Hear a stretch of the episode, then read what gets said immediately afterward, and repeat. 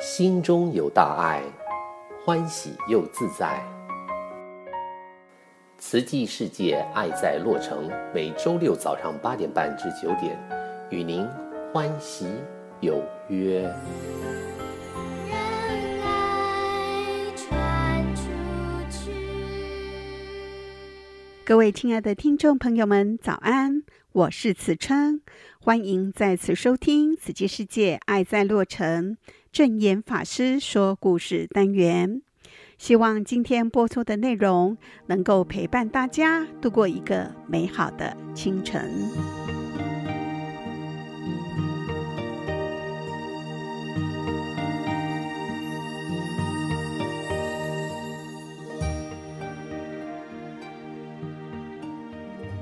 二零一五年，尼泊尔发生规模七点八的大地震，超过三万人伤亡。当时，慈济组成赈灾医疗团前往佛陀的故乡援助。从那时候开始，慈济就不曾离开。二零一九年，与南比尼文化市政府探讨如何提供扶困援助，包含援建医疗、教育等建设。今年的六月，当慈济基金会同仁透过影像分享印度王舍城的现况的时候，正言上人发现深挺大肚的男孩，于是嘱咐在尼泊尔的慈济志工务必找到他，了解状况，给予协助。于是志工凭着仅有村庄的名称与影像的片段，找到了九岁的 Sandip，而进而展开关怀，协助就医。志工陪伴 Sandip 一家横跨一千一百公里，前往首都新德里进行治疗。如今第二阶段的手术已经顺利完成，而未来志工也将持续陪伴关怀。正言上人叮嘱志工，Sandip 至苦海中得救，也要顾好他的心，才有办法把慈济情拉进他的生命中。希望将来有机会能够为当地的人群服务。同时，正言上人感恩马来西亚、新加坡的慈济之工。把握因缘前往尼泊尔援助，有什么因缘可以去帮助，就要及时把握因缘去做，因为唯有发心造福人间，才能够让自己更有福。现在就让我们一起来恭听正言上人在九月十四号的开示。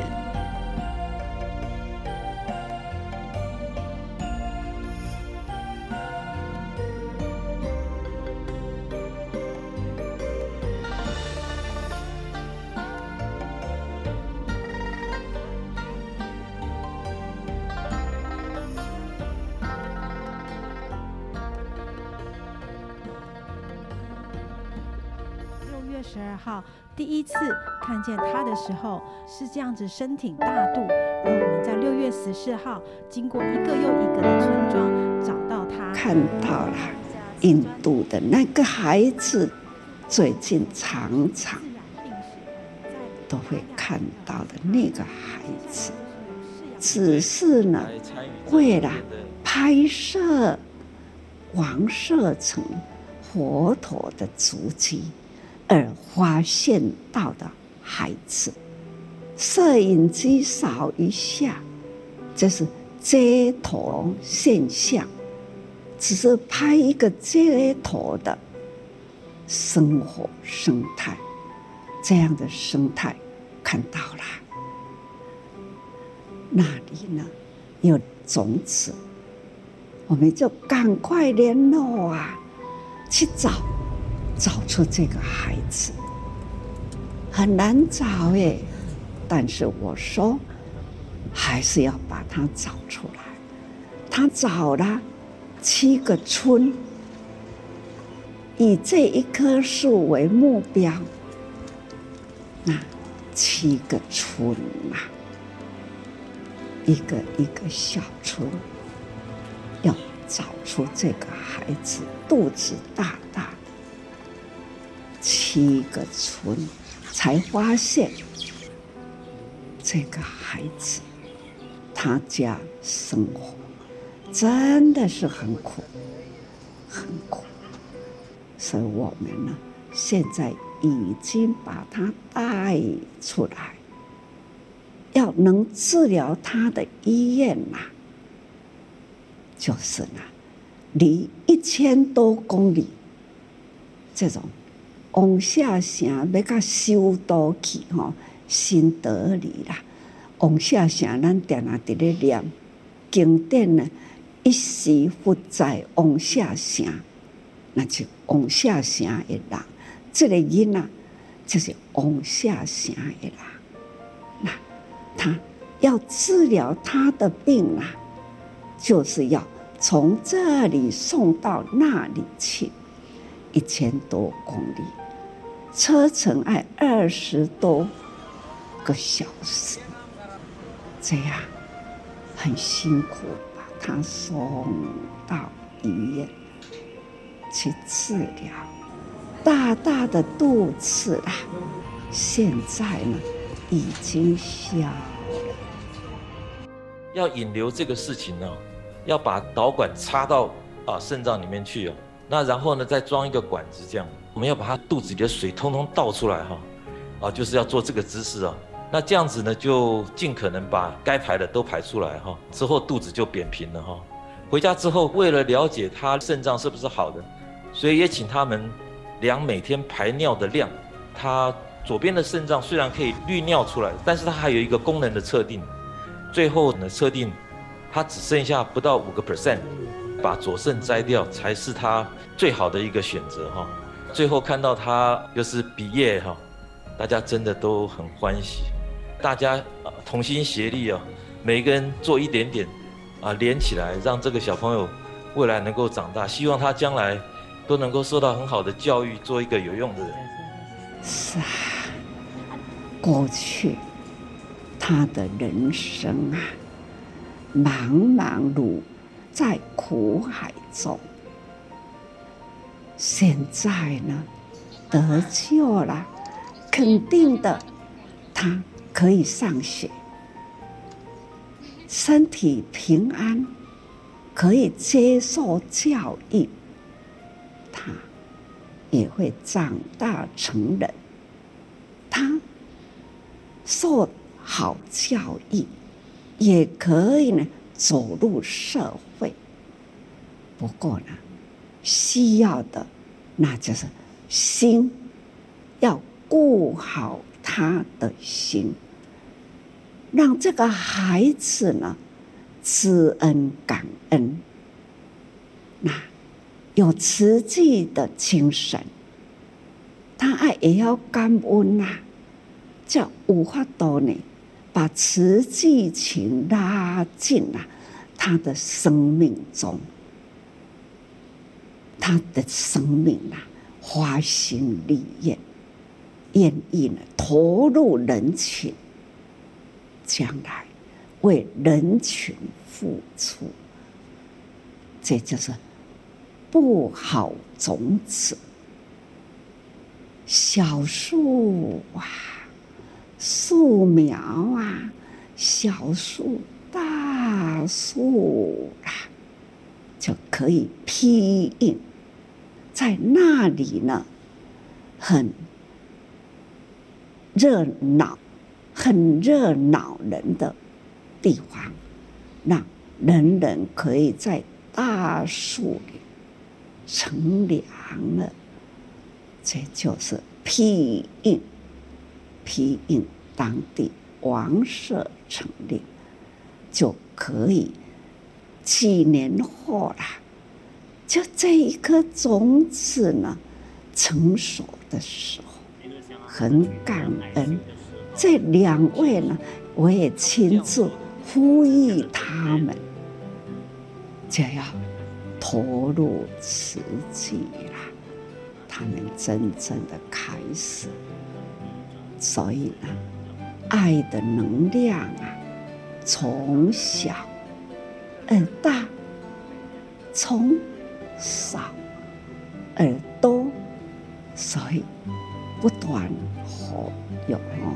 所以说来回归佛陀的故乡，只要慈济人就地了，就地发展起来，要翻转佛陀的故乡的穷，要从佛陀的故乡医疗教育呢，让他从小能这样的慈善教育啊。先造福、培养智慧、福慧平行，在这里成长。现在，天天都说感恩。马来西亚、新加坡的瓷器人听到师傅想做的，他们开始就启动。去做师傅所说，去例行师傅想做的，他们呢都去了哦。啊，他们去那里啊，也有几位确诊啦，不过都平安的啦。所以慈济人在那里呢，啊，我天天呐跟着他们走。我说，带着师傅跟你们一起去，看到了当地的穷困啊，看到当地人的苦难啊，不舍，不舍。不过现在呢，全球瓷器人都很关心，每一次在说话。全球连线，科技发达，大家都能了解瓷器要怎么做，要如何去去回馈佛陀的故乡。慈济人有什么因缘可以离去呢？去帮助，我们就要及时把握因缘。那真的很多啦，要说的事真多。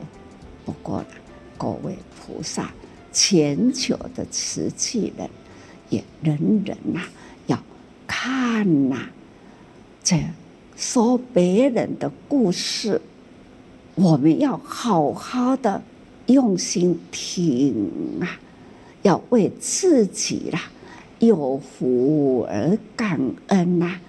感恩就要花心造福人间，才能自己有福。不耕种啊，就没有收割机会。所以呢，要有去耕种，有去种田，才有稻啊好挂啦。要去撒播种子啦。才有累累的果实啦，所以呢，大家文化启发启动爱心，启动爱心付出，这就是呢，苦难人得救，菩萨成就。所以呢，行菩萨道，那无苦难人都无菩萨啦。人间有苦难呢，才有菩萨成就。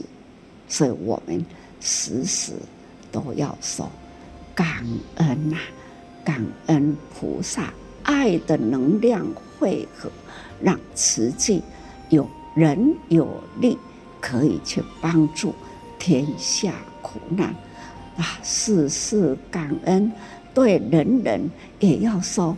感恩呐、祝福大家。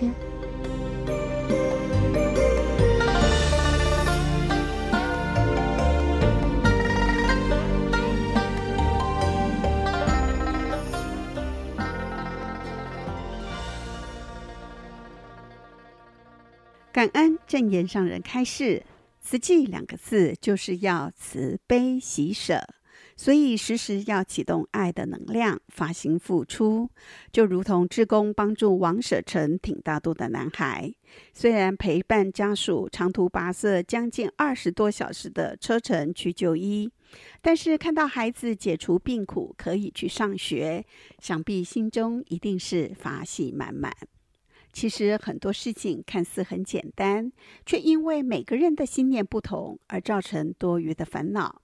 这就是因为我们的心里有知和见，知就是知道，见就是见解。可惜的是，我们凡夫知道是知道，但是要彻底执行就比较难了。今天我们要分享的正言法师说故事是水中的金像。大家好，我是李仁甫师兄，法号本气；我是高原师兄，法号本密。今天我们要分享的是正言法师说故事《水中金像》。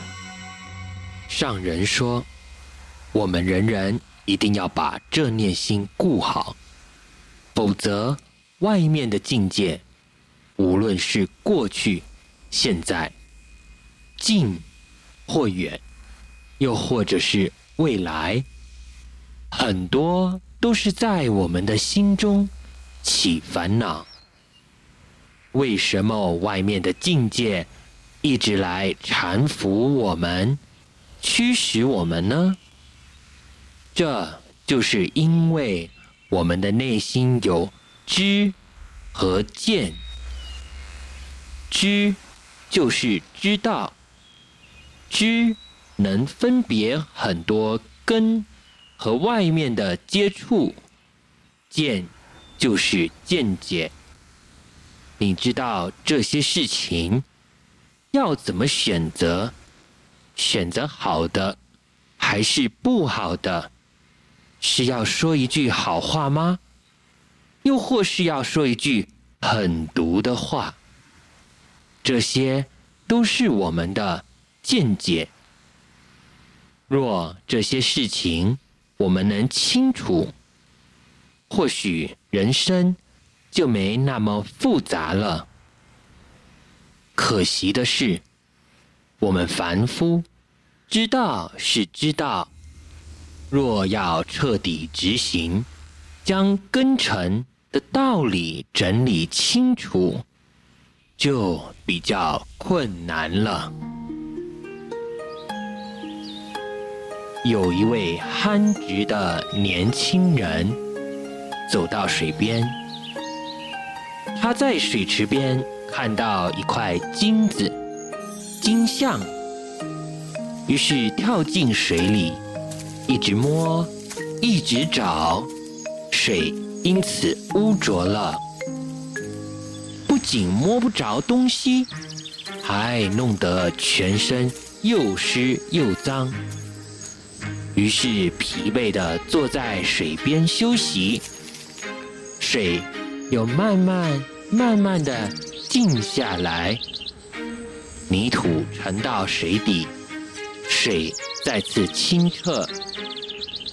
他看向清澈的水中，说：“有啊，明明就有一个金像在水里啊。”他第二次跳进水里，看着金像，伸出双手在水中一直摸，一直找，泥土再一次的混浊，同样的，什么东西都没有。全身都是泥土，疲惫的很。同一时间，他的父亲等不到他回家，也出门来寻找他。找着找着，远远看到一位满身泥土的人，走近一看，说：“儿子啊，原来是你呀！怎么如此狼狈？”弄得满身都是泥土。年轻人伸手指向水池说：“爸爸，你看，池里明明有一尊金像啊，为什么呢？我下到池子里去找，却又什么都没有。我这样来来回回唉，实在是很狼狈。父亲听完，探头到池子一看，果然有一个金像，然后对儿子说：“有啊，我也看到水底上有一个金像，但你没发现，那只是一个倒影，并不是水底真的有一个金像。这金像应该是挂在树上，可能是小鸟叼来挂在树上的，又或是什么其他原因才挂在树上。”这金像并不是在水底。年轻人抬头一看，说：“对耶，好像是一块青青的金牌，用绳子绑着，吊在树梢上。然后爬到树上，很轻易的拿到金牌，感叹地说：‘又为什么我会这样呢？’上人说。”这叫做凡夫。我们凡夫难道不是这样吗？要到哪里找金像呢？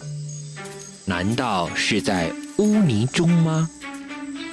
我们跑到污泥里，水一定会混浊，能得到什么呢？水一搅动，泥土跟着翻搅，当然会弄得。满身污泥，我们不就是这样吗？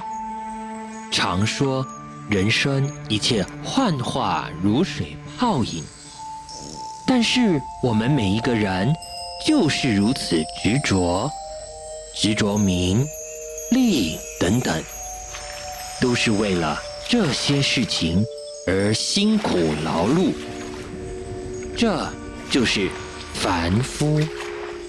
上人说：“凡夫痴迷是无智，就是没有智慧，欠缺智慧分析。反观这位年轻人的爸爸，看到儿子如此憨直，弄得满身泥土，狼狈不堪。随着儿子指的境界，探头一看，马上就知道金像。”并不在水底，而是在树上。那只是个倒影而已。这就是有智慧的人要来告诉我们：世间一切都是幻化无常。然而，尽管我们知道幻化无常，却还是一样这么辛苦的见解计较。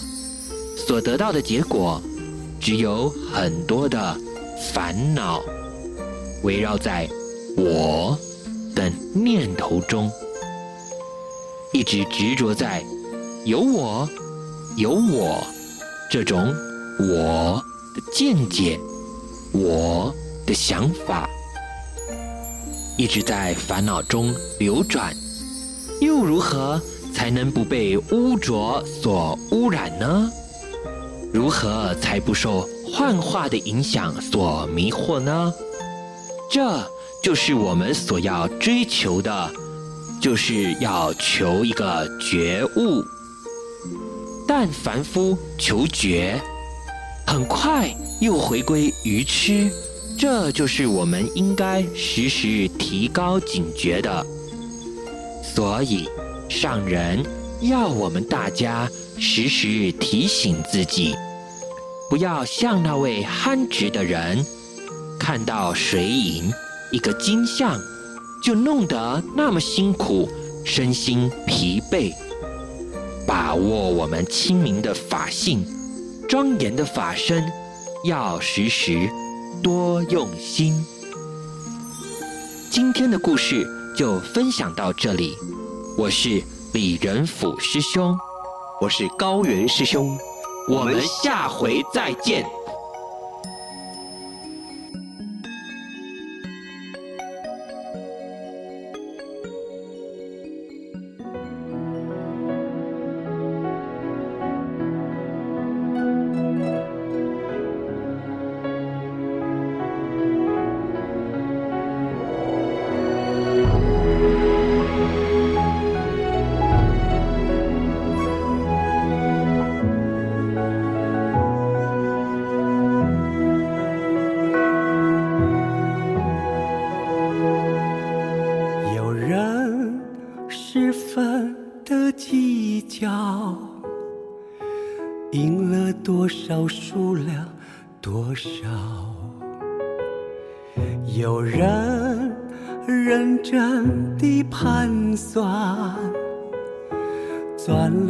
少，亏了多少。为什么没有人静下来仔细的推敲？宝贵的生命用去了多少，还剩下多少？我人人能想。多少牺牲，多少希望，人人能做到。奉献多少，牺牲多少。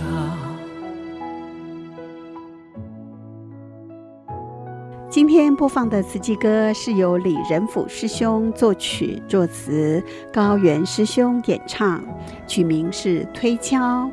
歌词最后唱到：“有人十分计较，也有人十分盘算，但是为什么没有人去想想宝贵的生命剩下了多少？而你赠予的多少，喜舍多少，奉献多少，又牺牲多少呢？”此称要送大家一句正言法师的静思语：“人生无法掌握生命的长度，却能够自我拓宽生命的宽度。”与厚度，想必大家上周都意识到极端气候带来的影响。九月应该是天高气爽的好季节，却变成炎炎夏日。极端气候造成的灾变，也让我们看到美国中西部的洪水与龙卷风，东岸与美南的飓风，西岸的山火，这些正潜伏威胁着我们每一个人稳定的生活。而每一个不幸落难的家庭，都需要花费比外界想象中更长、更久的时间，才能够重新找回生活的步调。